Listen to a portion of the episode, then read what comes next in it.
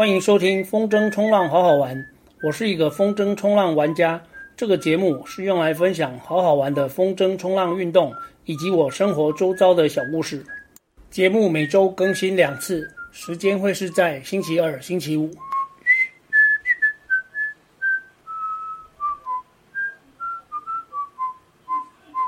四十一集，鸟风是练习画筝的好时机。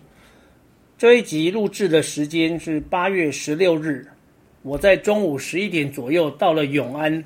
原本期待永安的热对流可以有一两个小时足够的风，可以让我玩玩十米筝，但就是个鸟风的状况。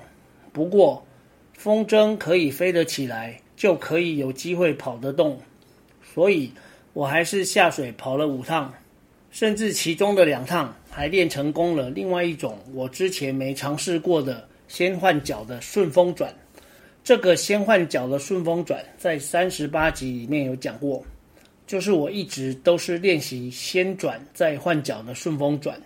这种 jibing 叫做 heel to toe jibing。但是今天的风想要上板都需要非常大幅度的画筝才能跑得起来。这样的鸟风也让我深深体会到。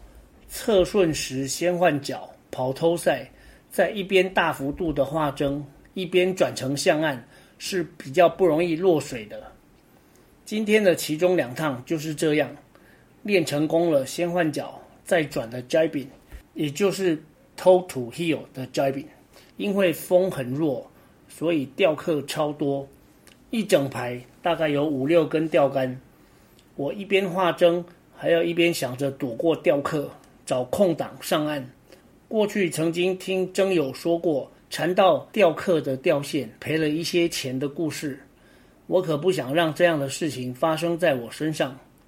据我的观察，钓客的钓线甩出去之后会往下风处流动，所以如果是正对着钓客上岸，或是稍微上风处上岸，是不会有缠到钓线的问题。不过我们遇到钓客的时间。严格说来是不多的，因为钓鱼的朋友跟冲浪的朋友一样，不喜欢风太大，所以风小的时候就给钓客们钓吧。我们主要还是玩风大的时候，鸟风如果硬要玩，就是像我今天这样跑一趟，下流一趟，然后走沙滩一趟，走到上风处再下水，然后重复的跑一趟，下流一趟，走沙滩一趟。这个过程中，要一直不断的画风筝，风筝才不会掉下来。通常起筝以后，玩家会原地拉把手来确认风的大小。如果原地拉把手，风筝可以把玩家拉飞离开地面一个适当的高度，这个高度大概是一公尺左右吧。那这个风就是很 OK 的。这也可以解释为风筝的大小。跟风的大小，还有玩家的体重是配合的刚刚好，但鸟风的状况，则是拉把手完全感受不到拉力，我们就会说风很软。基于有时候会在海上遇到突然消风的状况，突然消风的时候，板子其实还是有惯性在前进着，玩家仍然可以借由画动风筝来获得动力。但这个时候就别想顶风了。这时候画筝是只求能平安靠岸，一定是跑侧顺。画筝的技术很适合利用这个鸟风的机会在岸上练习的。通常是这样练：玩家站在沙滩上，风筝向左下方画，快要落地前拉动另一边的把手，风筝会以抛物线飞到右边，然后又在落地前拉动左边的把手。如此不断地重复着，至少要练到不会跌倒。风筝力量最大的时候，就是快要坠地的那瞬间。改变方向会让力量减弱。